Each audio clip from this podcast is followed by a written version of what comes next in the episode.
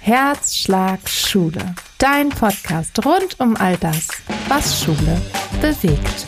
Ich bin Saskia Nichtsjahl, ich bin Grundschullehrkraft mit Herz und Seele, seit vielen Jahren Bildungsaktivistin, Autorin und auch selbst Mutter von drei Kindern. Medial bin ich dir vielleicht besser bekannt unter dem Namen Liniert Kariert, denn unter diesem Namen berichte ich vorrangig auf meinem Instagram-Kanal täglich über all das, was wir jetzt schon im Großen sowie im Kleinen tun können, um das Schulsystem zu verändern. Denn das wäre mein ganz, ganz großer Wunsch, dass sich in unserer Schulwelt etwas bewegt, dass wir wieder in zeitgemäßeres Lernen finden, dass wir auf Augenhöhe gehen und dass beziehungsorientiertes Arbeiten im Schulumfeld ganz, ganz viel Raum bekommt.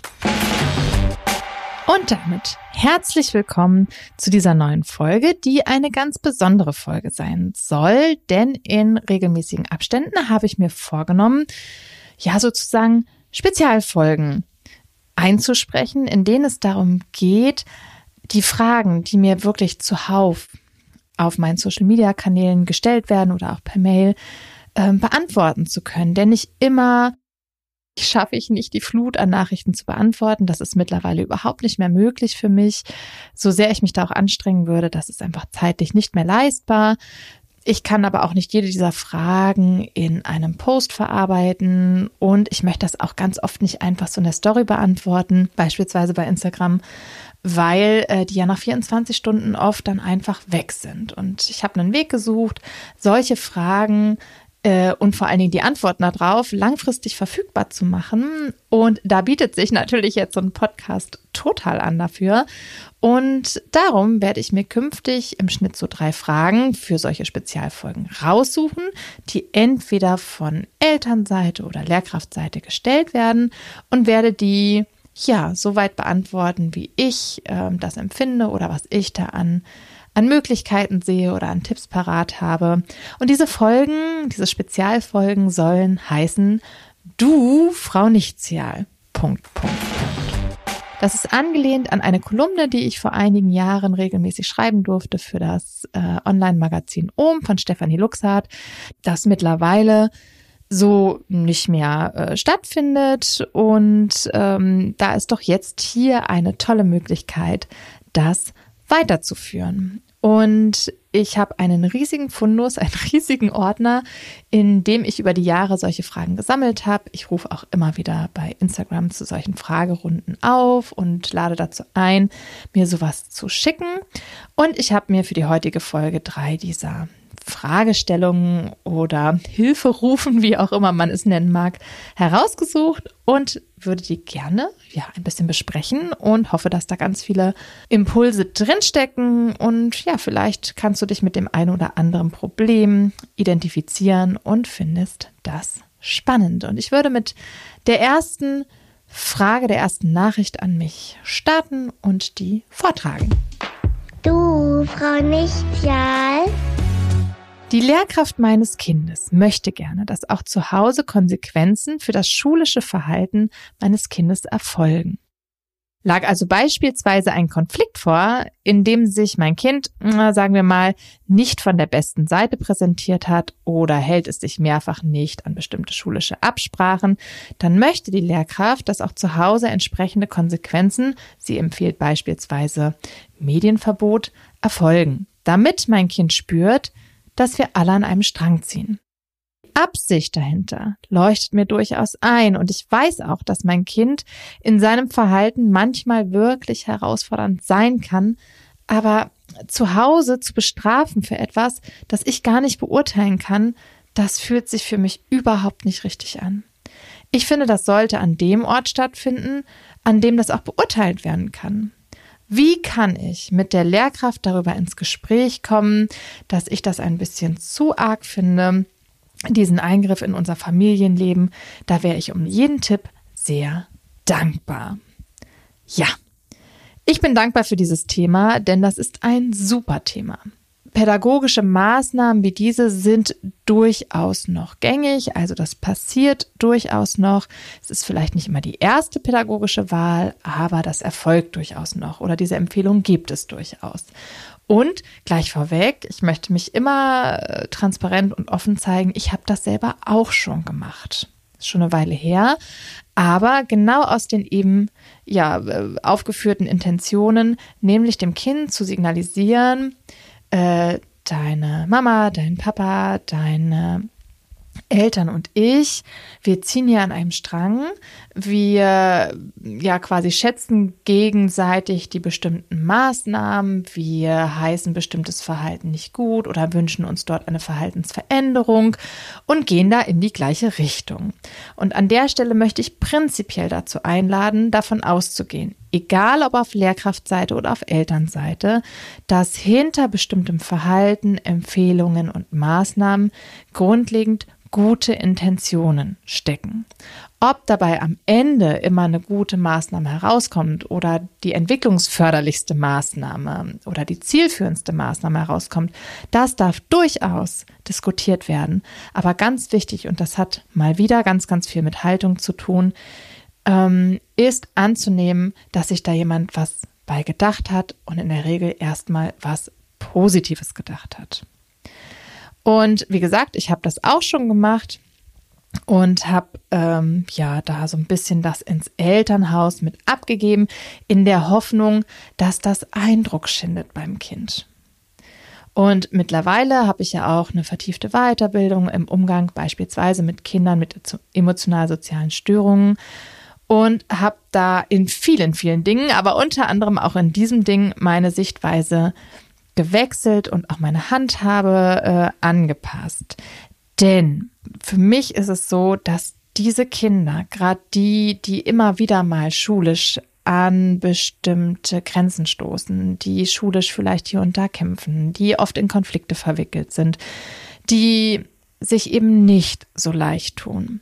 Diese Kinder empfinden Schule sicherlich als große Herausforderung und auch als Raum, der mit viel Anstrengung verbunden ist und auch mit Streit und auch vielleicht mit ja Konflikten zu Bezugspersonen. Und diese Kinder brauchen und haben insbesondere ein Recht darauf, wie natürlich alle anderen Kinder auch, aber hier ist es ganz besonders wichtig, dass diese Kinder auch einen Schonraum haben. Also einen Raum, in dem sie aufatmen können, einen Raum, in dem vielleicht andere Maßnahmen ergriffen werden können, in dem sie Abstand gewinnen können, auftanken können und ja aus sich zurückziehen können, in dem vielleicht auch eine gewisse Angstfreiheit herrschen darf. Und gerade diese Kinder brauchen auch eine ganz stabile Verbindung zu ihren, in diesem Fall den Bezugspersonen Eltern oder je nachdem, wie das familiär geregelt ist. Die brauchen eine ganz stabile Verbindung. Und Bestrafungsmaßnahmen, das ist ja mittlerweile durchaus ja erforscht und da wird auch viel in der Entwicklungspsychologie geschaut. Bestrafung ist ja ein Dämpfer für Beziehungen und Beziehungsarbeit.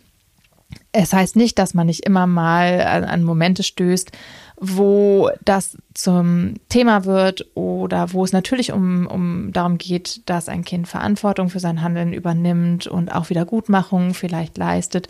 Darüber habe ich in Podcast Folge 1 gesprochen, da lade ich euch gerne zu ein. Ähm, aber in diesem Fall geht es gerade für Kinder, die im schulisch doch echt zu kämpfen haben, darum, dass es einen Ausgleichsraum zu diesem sehr anstrengenden Raum gibt. Und wir bringen Eltern in eine ganz, ganz schwierige Position, wenn die quasi Konsequenzen setzen sollen für Verhalten oder für Situationen, die sie zum Beispiel ja gar nicht genau miterlebt haben und auch gar nicht beurteilen können. Sie wissen gar nicht, was schulisch passiert ist. Natürlich können wir Ihnen das berichten, aber letztlich können Sie das überhaupt nicht beurteilen und das sollte auch nicht Ihre Rolle sein. Ihre Rolle ist nicht äh, an jeder Stelle des Lebens, ne, das Kind hat ja eben nicht nur den häuslichen Raum, da ist es natürlich in der Hand der Eltern, Erziehungswege und Beziehungswege zu finden mit dem Kind. Aber außerhalb tragen natürlich Eltern nach wie vor Verantwortung für ihr Kind und auch eine Mitverantwortung. Aber ähm, es ist eigentlich nicht ihre Aufgabe, Fehlverhalten, das in der Schule erfolgt oder Verhalten, das herausfordernd ist, das in der Schule erfolgt, zu Hause in einem völlig anderen Kontext und anderem Setting zu bestrafen.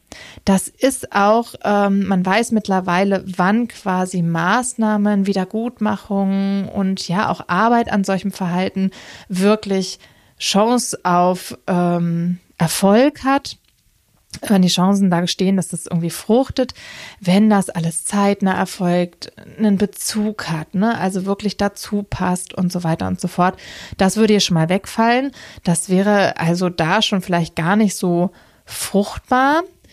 Und gleichzeitig, und das muss man mal schon deutlich sagen, hm, greifen wir da als PädagogInnen in einen Bereich ein, für den uns im Grunde genommen die Befugnis fehlt. Wir Lehrkräfte und Eltern ähm, haben natürlich einen gemeinsamen Bildungs- und Erziehungsauftrag, aber dabei durchaus sehr klare Bereiche, in denen das zum Tragen kommt.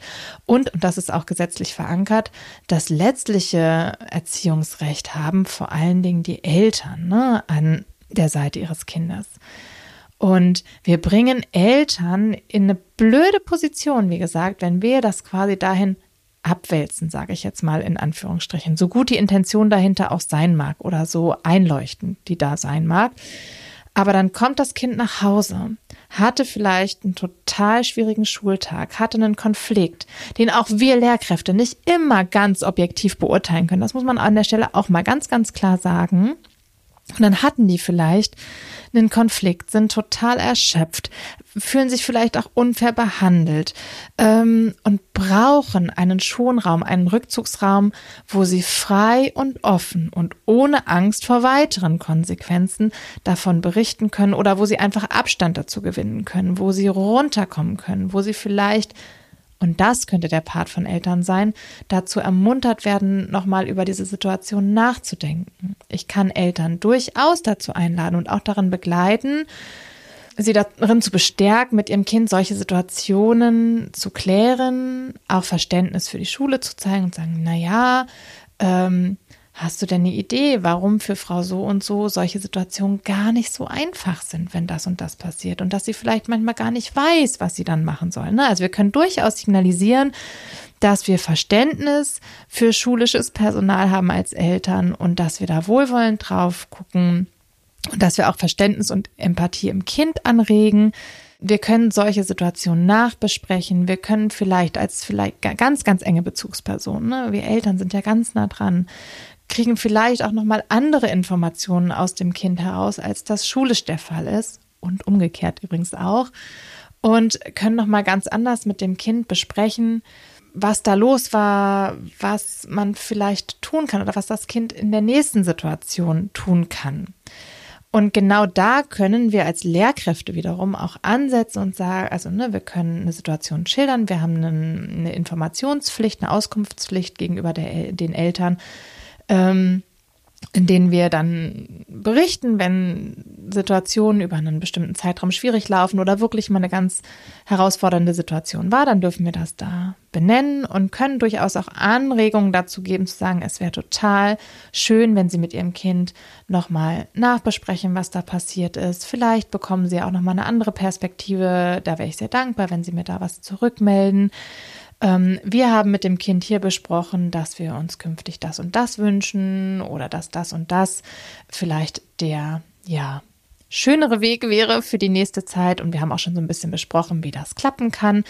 Ähm, wir freuen uns, wenn Sie uns auf diesem Weg unterstützen, Ihr Kind auch nochmal ermutigen, bestimmte Dinge eben auszuprobieren. Ne? So kann man einem Kind, wenn beide Seiten das Kind da ermuntern und dem Kind da zeigen, worauf es ankommt und was vielleicht für Möglichkeiten bestehen, dann erfährt das Kind auch, dass hier eine Zusammenarbeit da ist, dass miteinander gesprochen wird, aber eben nicht mit dem Ziel, wie, ähm, also ne, wer, wer gibt jetzt die Strafe und was ist da überhaupt eine angemessene Strafe, sondern absolut mit dem Ziel, das, was jetzt gerade passiert, ist anstrengend, vielleicht für dich selber, als, ne, für das Kind selber anstrengend, auch für die Lehrkräfte anstrengend, für die Klasse manchmal anstrengend, dafür auch ein Verständnis und ja, so eine Achtsamkeit nochmal anzuregen und gleichzeitig zu sagen, das und das bräuchten wir, das und das könnten wir dazu tun und da können Eltern sagen, das finde ich aber toll, dass das schulisch so passiert. Es wäre ja super, wenn das klappt. Ähm,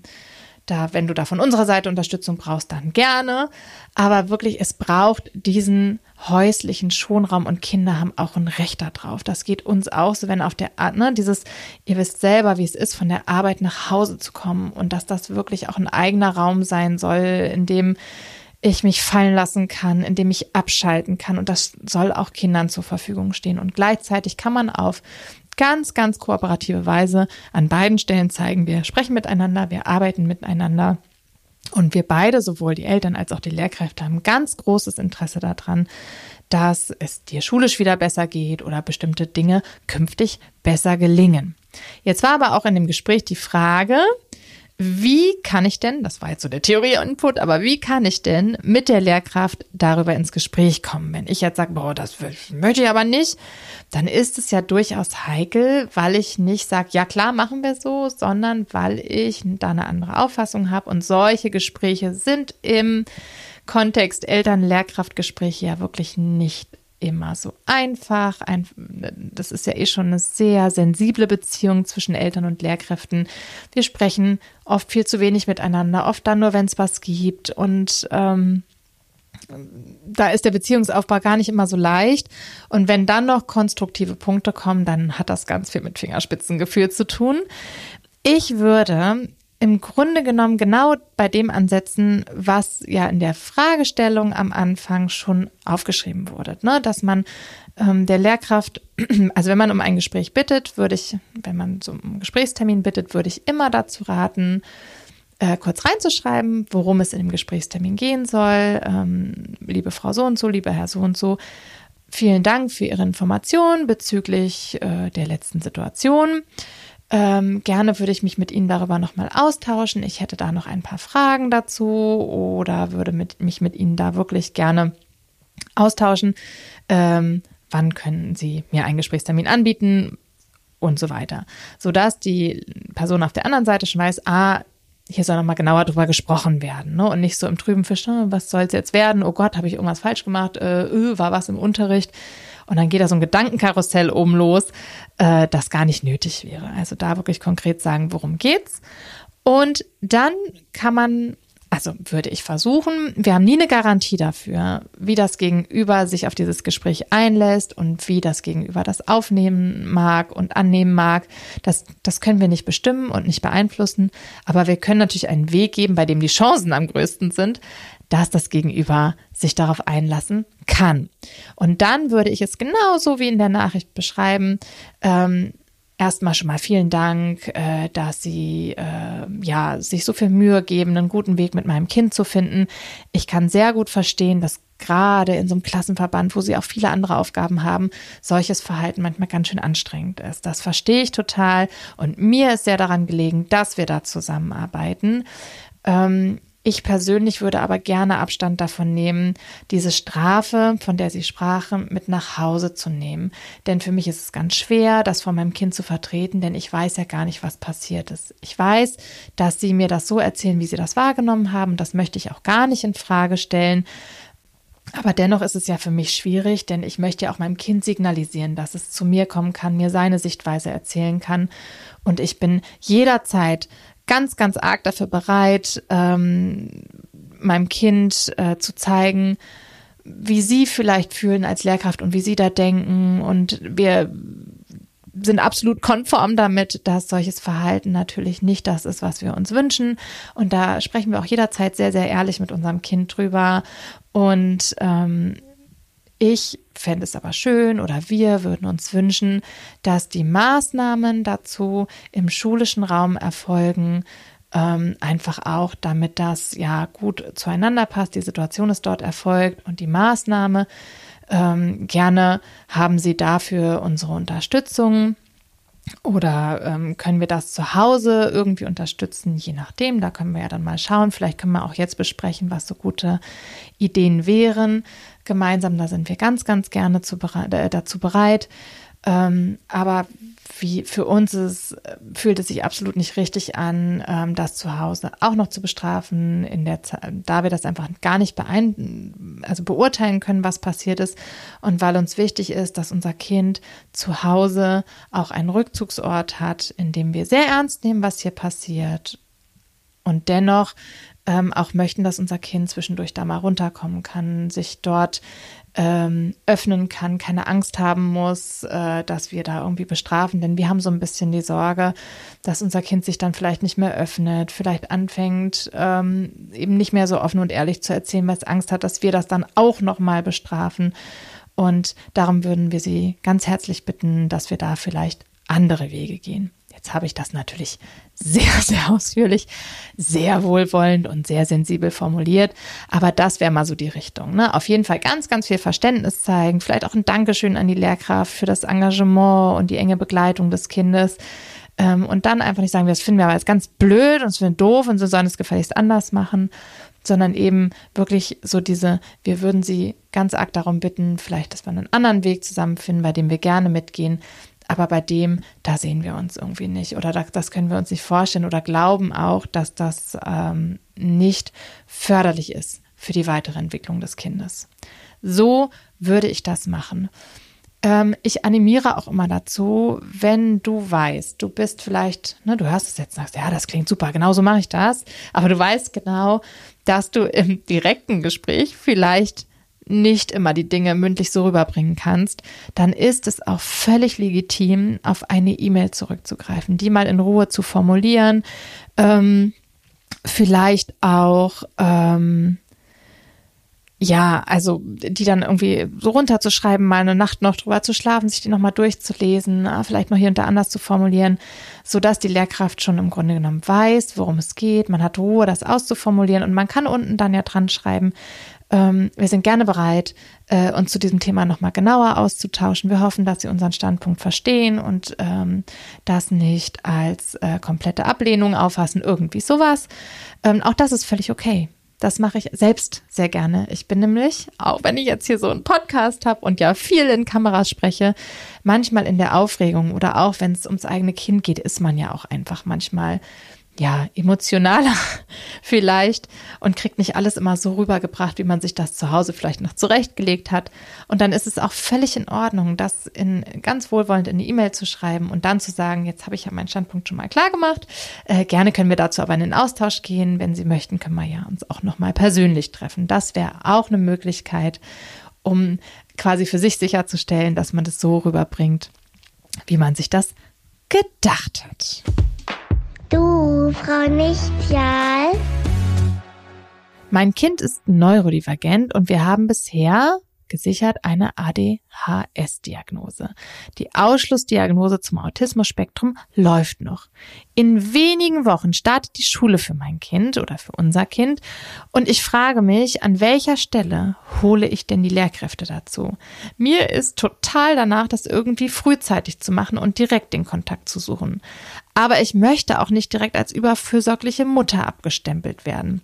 Was ist da das Richtige? Hast du einen Rat? Das ist ähm, eine Frage, die mir im Zuge ja meiner Beratung, die ich ab und zu mache im Vorschulbereich, sehr oft gestellt wird. Und ich verstehe total die Ängste, die dahinter stehen. Einmal so die Angst um das eigene Kind, das vielleicht eh schon so sein Päckchen mitbringt, das vielleicht hier und da schon angeeckt ist. Man hat schon diese Erfahrungen gemacht und man möchte, dass dieses Kind, das sich in vielen Dingen vielleicht doch ein kleines bisschen schwerer tut als vielleicht neurotypische Kinder.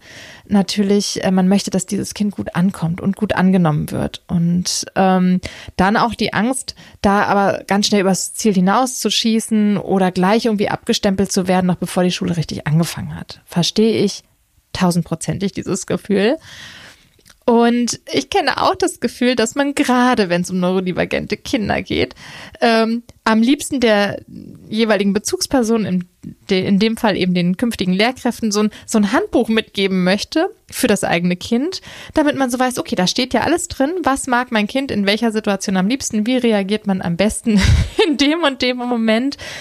Das würde natürlich ein unglaubliches Sicherheitsgefühl schaffen, aber so läuft natürlich die Realität nicht. Und da ist es sicherlich ratsam, ähm, sich immer wieder auch ähm, bewusst zu machen, dass ähm, das eigene Kind zu den jeweiligen Bezugspersonen in seinem Leben einen ganz eigenen Zugang finden darf und auch die Lehrkraft einen eigenen Zugang zu dem Kind finden darf.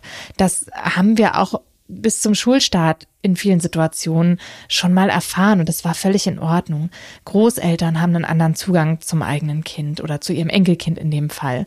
Ähm, die Elternteile gehen auch schon unterschiedlich mit Kindern um. Kinder haben auch eine gewisse Erfahrung da drin, dass Menschen unterschiedlich sind, unterschiedliche Erwartungen stellen, unterschiedlich sprechen, unterschiedlich ähm, ja mit dem Kind umgehen und solange das alles in einem völlig, ähm, wie soll ich sagen, in einem zugewandten Rahmen passiert, ist das ja auch alles völlig in Ordnung.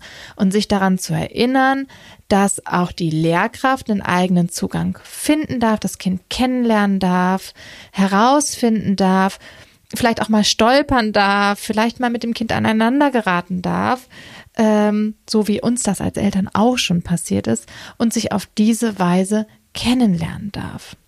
Und da braucht es natürlich ein bisschen Vertrauensvorschuss zu sagen, mein Kind und die Lehrkraft müssen jetzt zueinander finden. Dafür sind so diese ersten Wochen und Monate da. Und ich habe erstmal grundlegend Vertrauen darin, dass die Lehrkraft das auf einem zugewandten Wege tut und auch ein Interesse daran hat und auch mein Kind in der Lage ist, sich auf eine neue Person einzustellen, eine neue Bezugsperson. Ja, neurodivergente Kinder oder Kinder brauchen eh unterschiedlich lang dafür. Manche können sich ganz schnell einstellen, manche brauchen ein bisschen länger, aber prinzipiell ist dieses Zueinanderfinden ein ganz wichtiger Prozess der ersten Schulwochen, sag ich mal, und dem dürfen wir als Eltern durchaus ein bisschen Raum geben. Das auf jeden Fall. Und dann kann man aber durchaus, also das ist so die Grundlage erstmal, das heißt aber nicht, dass man äh, nicht trotzdem mal schauen kann, wie sieht's denn aus. Wenn ich jetzt für mein Kind schon weiß, es gibt ganz bestimmte Unterstützungsmaßnahmen, die möglichst schnell greifen sollen, vielleicht eine Empfehlung der PsychologInnen, TherapeutInnen oder oder oder mein Kind braucht wirklich auch was, was im Unterricht umgesetzt werden muss oder im Klassenzimmer installiert werden muss oder oder, dann ist natürlich klar, dass man möglichst direkt den Kontakt sucht. Das kann man mündlich tun, das kann man aber auch per E-Mail tun, falls man schon eine Kontaktadresse hat. Das kann man machen, indem man bei der Schule anruft oder da eben eine E-Mail hin schickt mit der Bitte um Weiterleitung zur künftigen Klassenlehrkraft, wo man ganz kurz erklärt, ähm, ich wollte sie ganz kurz, ne, hallo Frau so und so, mein Kind oder Herr so und so, mein Kind freut sich schon total auf die Schule und zählt die Wochen, ähm, eine aufregende Zeit für uns alle gerade, also so ein paar nette, einle nette einleitende Worte. Und dann, ich möchte Sie Zeit, also schon früh darüber informieren, dass bei meinem Kind in dem Fall eine ADHS-Diagnose vorliegt, und sich im Kindergarten schon ein, zwei Sachen bewährt haben, ähm, die ich mit, die ich Ihnen mit auf den Weg geben möchte. Wir möchten außerdem als Eltern signalisieren, dass wir ganz, ganz gerne ja für Austausch offen sind, uns auf die Zusammenarbeit freuen und natürlich Ihnen auch jetzt Zeit geben möchten, unser Kind gut kennenzulernen. Aber vielleicht ist es ja für Sie wertvoll, dass Sie die und die Information schon erhalten, damit Sie da ähm, ja vielleicht direkt eine Sicherheit haben. Wenn Sie Fragen haben, kommen Sie gerne auf uns zurück. Ansonsten freuen wir uns auf die gemeinsame Zeit und so weiter. Dann haben wir, hat man als Eltern schon dieses Gefühl, ich habe was getan, ich habe eine Information weitergegeben, ich habe Kontakt aufgenommen, das beruhigt ja schon mal und äh, ich habe die Information schon mal weitergegeben. Ansonsten kann ich auch überlegen, ich gebe immer Eltern so die Zeit bis zu den Herbstferien. Wenn ihr sagt, na ja, im Moment sind es eher meine eigenen Ängste, aber ja, ich könnte meinem Kind schon zutrauen, dass es da auch erstmal allein seinen Weg hineinfindet und vielleicht ist es gar nicht so wichtig, dass das alles sofort in den ersten Tagen auf der Matte stehen muss sozusagen dann kann man sich so eine kleine innere Frist setzen, vielleicht eben bis zu den Herbstferien klassischerweise, meist dann kurz davor und danach ohnehin die ersten Elterngespräche und kann schauen, wie geht's meinem Kind? Und wenn man das Gefühl hat, und ich kann euch versichern, ihr spürt das, dass es meinem Kind da nicht gut geht oder dass man vielleicht an bestimmten Dingen sieht, okay, äh, es wäre jetzt doch wichtig, dass wir der Lehrkraft kurz Bescheid geben, was hier vorliegt, ähm, dann eben einfach das Gespräch zu suchen dann ermuntere ich immer dazu, wenn man so Ängste hat, oh, ich habe so Angst, dass ich die Lehrkraft damit nerve oder dass ich in eine Schublade gesteckt werde oder dass das irgendwie blöd rüberkommt, dann ermuntere ich immer dazu, das einfach auszusprechen oder aufzuschreiben, je nachdem, ob man den schriftlichen oder mündlichen Weg wählt. Das heißt, zum Beispiel wirklich reinzuschreiben, liebe Frau so und so, danke für die ersten äh, Schultage. Ähm, wir haben das Gefühl, unser Kind ist schon ganz gut angekommen. Wieder auch da, so ein paar einleitende Worte. Das ist immer, immer wertvoll. Und dann zu sagen, ach, ich war so unsicher, ob ich sie schon anschreiben soll. Ähm, ich möchte nicht aufdringlich wirken. Sie haben ja gerade in den ersten Wochen wirklich genug zu tun. Aber mir ist jetzt doch wichtig, Sie kurz über etwas zu informieren das und das und das und das. Wenn Sie da Fragen haben oder das Gefühl haben, dass es gut ist, wenn Sie da von uns schon irgendwie Hinweise bekommen, dann sprechen Sie uns jederzeit gern an. Ansonsten freuen wir uns auf das erste Elterngespräch und Sie haben ja jetzt schon diese wichtige Information. Also dazu würde ich ihm auch raten. Und ich würde auch, wenn ich wirklich merke, ich habe so Angst aufgrund von vielen vielleicht negativen Erfahrungen, die ich machen musste, wie mein Kind ja angeschaut wird, wie mein Kind ankommt. Vielleicht manche Eltern, Familien, manche Kinder kommen da echt schon mit einem großen, ja, vergangenen Leidensweg in die Schulen. Und wenn ich als Eltern merke, als Elternteil merke, boah, ich mache mir einfach richtig dolle Sorgen und ich hänge da in so einem ganz dollen Sorgenkarussell fest, dann ist immer die Abwägung, diese Angst vor, ich werde in eine Schublade gesteckt, versus die Angst, was da jetzt schulisch alles passieren könnte. Und die Angst, in eine Schublade gesteckt zu werden oder dass die Lehrkraft das irgendwie doof findet oder aufdringlich, die kann man eben einfach so aussprechen und ganz oft bringt das das Gegenüber in so eine Haltung mit, nein, nein, Mensch, das, das klären wir jetzt hier mal. Danke, dass Sie Bescheid gesagt haben. Ist wirklich ganz, ganz, ganz oft so. Dann ist diese, dieser Part der definitiv kleinere und der schneller zu lösende, als wenn ich mich nicht traue, den Kontakt zu suchen und mich in so einem Sorgenkarussell irgendwie ähm, gefangen halte, das dann wiederum ähm, dafür sorgt, dass ich diese Ängste vielleicht auf mein Kind übertrage oder vielleicht auch an manchen Stellen Dinge durch diese Ängstebrille sehe und damit diesen Schulstart, der wirklich eine Herausforderung ist für die Kinder, die da hinkommen. Da ist es so viel neu und so viel aufregend, dass ich da gar nicht die Stabilität meinem Kind biete, die es vielleicht in dieser Zeit ganz besonders braucht. Und darum ähm, wenn die Ängste zu groß werden, auch wenn vielleicht gar nicht so viel Konkretes vorgefallen ist, wenn die Ängste dann doch schon da sind, dann wirklich auch einfach über den Schatten springen, zeitnah den Kontakt suchen, das, was im Kopf ist, einmal aussprechen, oh, ich habe so Angst, dass sie das jetzt irgendwie blöd finden oder ich wusste gar nicht, ob ich damit jetzt schon ankommen soll. Ich möchte ihnen auch Zeit geben, dass sie mit meinem Kind zusammenfinden. Ähm, aber ich muss wirklich einmal das ganz kurz loswerden, ähm, damit es mir leichter fällt, Vertrauen aufzubauen. Wir haben nicht immer gute Erfahrungen gemacht. Das darf man einfach so aussprechen. Und ganz oft bringt es das Gegenüber in eine sehr empathische und offene Haltung. Also ich hoffe, dass das eben vielleicht ganz gute Impulse sind. Und dann würde ich zur letzten, ja, Fragestellung kommen. Diese Frage ist jetzt aus Lehrkraftsicht. Du, Frau Nichtjahl. Ich bin Berufsanfängerin und stehe gerade im ersten Berufsjahr als Lehrkraft nach dem Referendariat. Ich bin total motiviert und ich freue mich darauf, endlich ohne Prüfungsdruck unterrichten zu können. Ich sammle viele Ideen und Tipps aus Fachbüchern, aber auch zum Beispiel auf Instagram, bei dir und äh, auch bei anderen Accounts. Ich bin auch mega dankbar für all die Impulse und Tipps und gleichzeitig bin ich auch echt total überfordert. Ich weiß manchmal gar nicht, wo ich zuerst anfangen soll und wie ich die ganzen tollen Anregungen unterkriege. Und irgendwie gelingen mir manche Umsetzungen noch gar nicht langfristig, sondern fallen wieder hinten runter, weil ich merke, dass mir die Zeit fehlt, da dran zu bleiben. Ich bin irgendwie gefrustet, wollte ich doch jetzt so richtig durchstarten. Ging's dir da vielleicht ähnlich und hast du vielleicht ein paar aufbauende Worte? Die könnte ich gerade echt gut gebrauchen. Ja, das kenne ich noch sehr, sehr, sehr gut und ich hoffe, ich habe ein paar aufbauende Worte.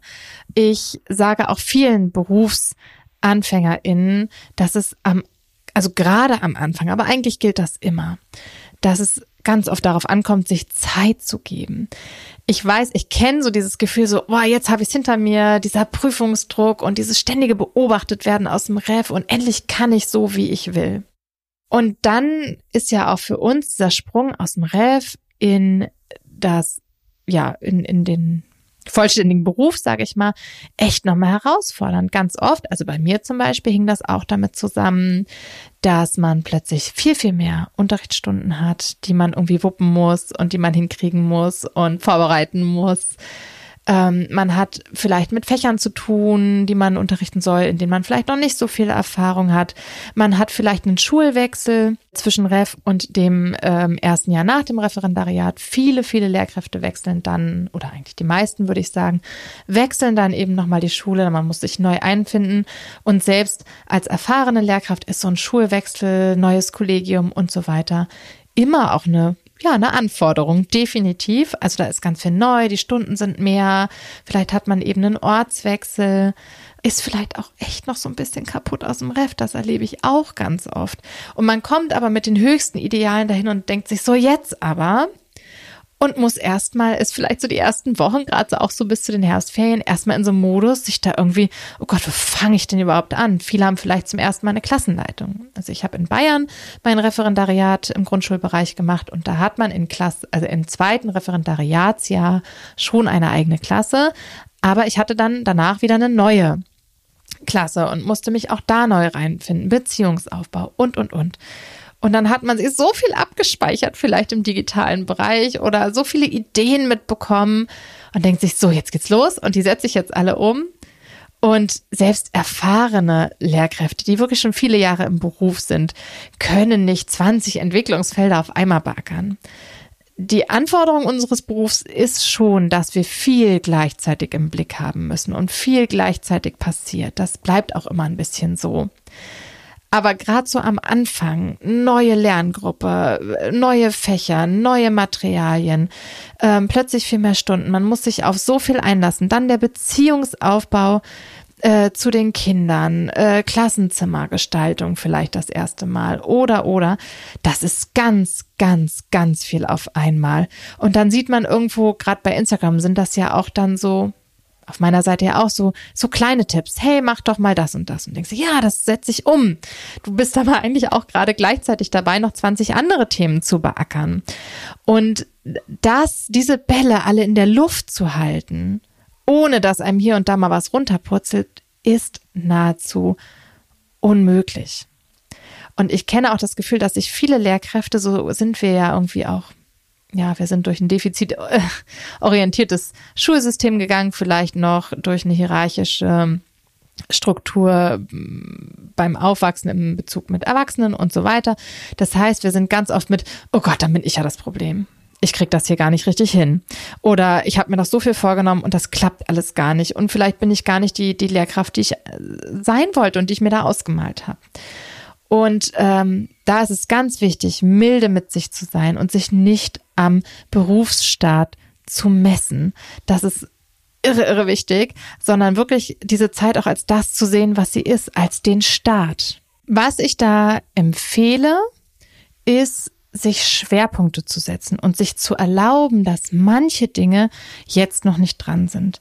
Und die Schwerpunkte, die wir uns dabei setzen können, hängen sicherlich, äh, sicherlich so ein bisschen davon ab, wie ist die Schule, an der ich gelandet bin, was gelten da schon für Vereinbarungen an der Schule, wie arbeitet diese Schule grundlegend, was habe ich für eine Lerngruppe, wie ist die Schule ausgestattet und so weiter. Ähm, es gibt bestimmte Dinge, die wir wahrscheinlich in jeder Konstellation irgendwie umsetzen und das sind so Dinge wie, ja, was, was brauche ich eigentlich so für Rituale? Wie strukturiere ich meine Stunden? Habe ich einen Tagesplan? Ja oder nein? Ähm, und dann auch zu schauen, ähm, ne, am Anfang ist das ja wirklich, da hat man so viele Fächer auf einmal. Ähm, und dann auch zu sagen, okay, ähm, mir wird es nicht gelingen, mich um Beziehungsaufbau zu kümmern, vielleicht direkt äh, ohne Bestrafungs- und Belohnungssysteme, also vor allen Dingen ohne Belohnungssysteme äh, zu bearbeiten, äh, zu arbeiten, äh, das Klassenzimmer komplett offen einzurichten, äh, meine Unterrichtskonzepte komplett zu öffnen und das Material zu erstellen. All diese Gleichzeitigkeit, das ist viel zu viel für den Anfang. Und dazu sagen, okay, hier wird jetzt zum Beispiel in Mathe und Deutsch solide damit und damit gearbeitet. Daran ähm, orientiere ich mich jetzt mal die nächsten ein, zwei Jahre, baue erstmal Sicherheit auf. Ähm, ich traue mich auch noch nicht so richtig ohne Belohnungssystem zu arbeiten. Das brauche ich jetzt erstmal am Anfang noch. Dann bist du nicht automatisch eine schlechte Lehrkraft, weil du das nutzt. Auch wenn du 500 Mal gesehen hast, dass man langfristig durchaus versuchen sollte, aus guten Gründen und auch aus wissenschaftlich fundierten Gründen, ohne zu arbeiten. Hier verweise ich nochmal auf Podcast Folge 1. Obwohl du das alles weißt und gesehen hast, ist es völlig okay zu sagen, es braucht aber vielleicht noch ein, zwei Jahre Sicherheit, bis ich wirklich dahin komme, das Ding von der Wand zu nehmen. Ich mache jetzt erstmal kleine Schritte, indem ich zum Beispiel an bestimmte, ja, indem ich zum Beispiel gucke, die so fair in Anführungsstrichen wie möglich zu gestalten, nicht mit Klarnamen und so weiter. Also wie gesagt, Folge 1 kann ich da äh, da kann ich nochmal drauf verweisen an dieser Stelle.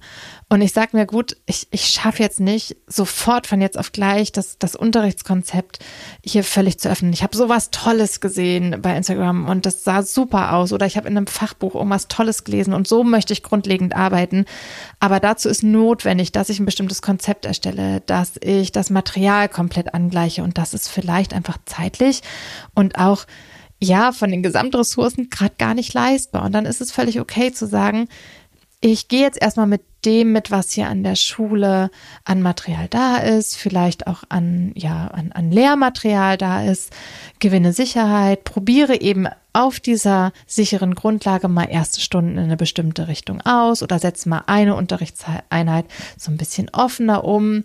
Ähm, dann sage ich auch, okay, was habe ich hier für eine Lerngruppe? Worum geht's hier ganz besonders? Okay, Soziales äh, muss hier gut begleitet werden. Also ähm, widme ich mich der, dem Sozialgefüge der Klasse, indem ich sage, okay, ich habe halt, ähm, arbeite erstmal mit dem Lehrmaterial, das da ist. Ich ähm, gehe da grundlegend mit dem mit, was an der Schule hier eh schon vorhanden ist und viele KollegInnen schon machen und konzentriere mich jetzt erstmal darauf, im sozialen Miteinander oder in diesem Begleiten von diesem ganzen Sozialverhalten etwas sicherer zu werden.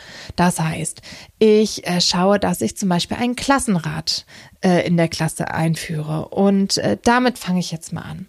Und das übe ich mit den Kindern und da erstelle ich das Material und wir setzen fest, wann das ist und so weiter und so fort. Wie gesagt, klar muss viel gleichzeitig laufen.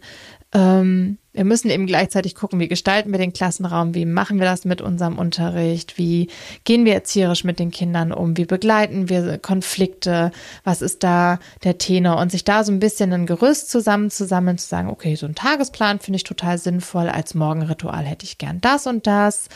Ähm, also wie gesagt, so diese ganz wichtigen Dinge, die man quasi am Anfang braucht und die schon so ein bisschen als Fundament da sein sollen, die kann man ja implementieren sozusagen. Und dann aber ähm, im weiteren Schritt zu gucken, okay, worauf konzentriere ich mich jetzt? Vielleicht habe ich aber auch im Ref ganz viele Erfahrungen in der Begleitung von Kindern ähm, gesammelt, die einfach eine besondere Zuwendung brauchen und bin da total fit.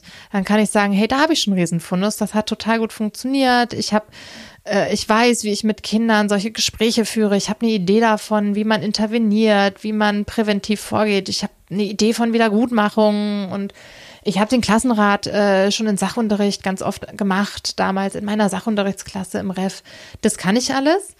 Ähm, ich habe das Gefühl, ich möchte mich jetzt eher offeneren Unterrichtskonzepten widmen und möchte da so langsam, aber sicher ähm, ja vorwärts kommen. Dann kannst du dich darauf konzentrieren. Und ähm, ganz wichtig ist, ähm, wie gesagt, Schwerpunkte setzen und sich zu erlauben, dass das nicht alles auf einmal geht. Ganz egal, wie viel Hummeln man im Popo hat und die kenne ich selber noch unglaublich gut.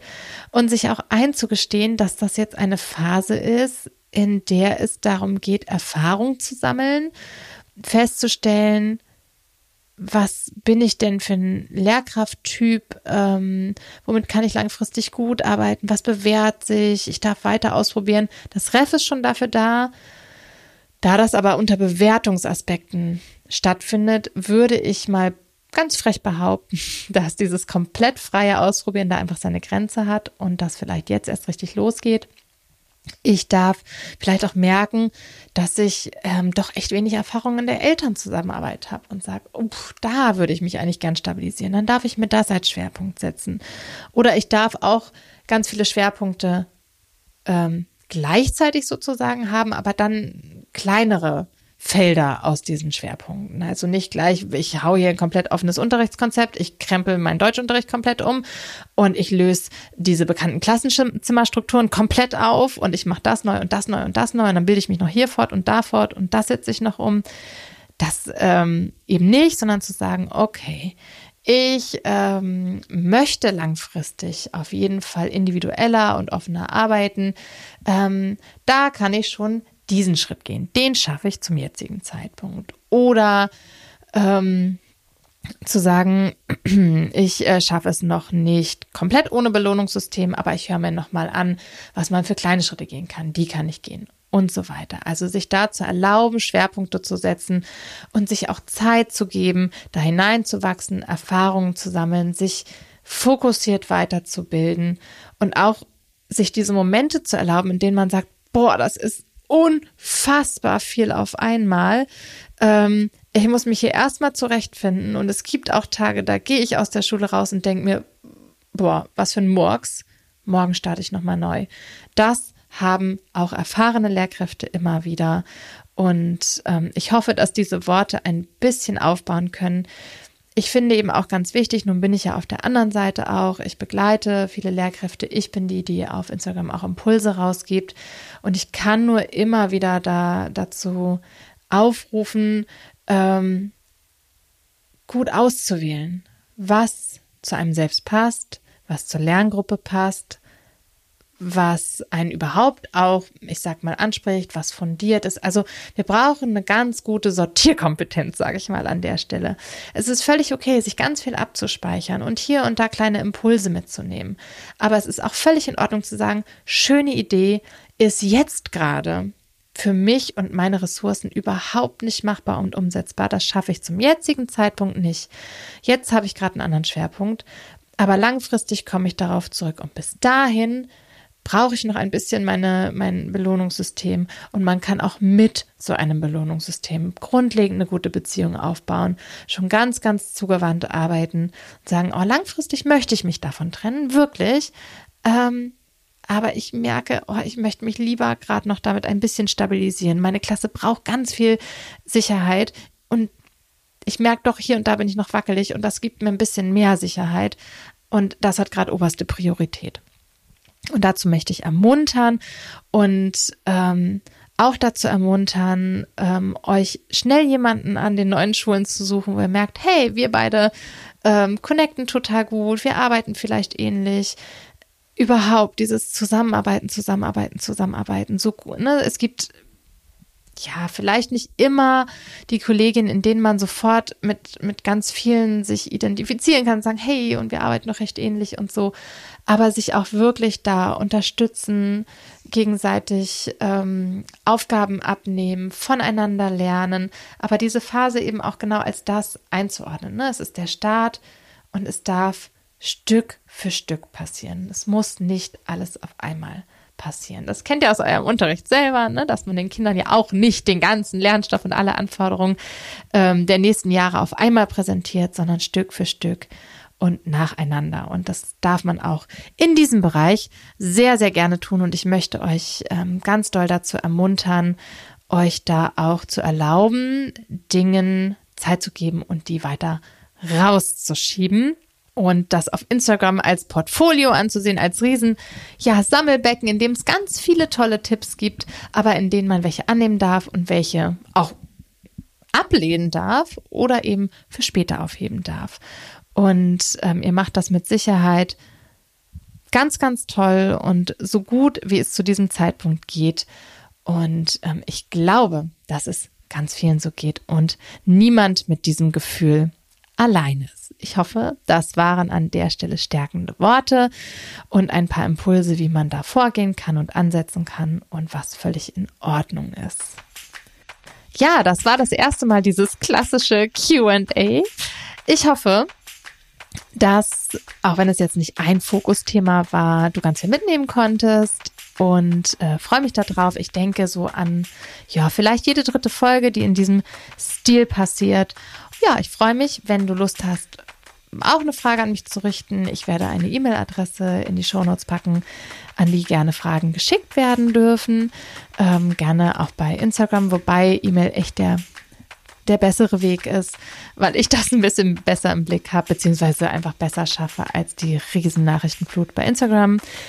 Und da ist es einfach wahrscheinlicher, dass ich das, dass mich das erreicht, sagen wir es so. Ja, danke fürs Zuhören und bis zum nächsten Mal. Herz zählt, deine Saskia.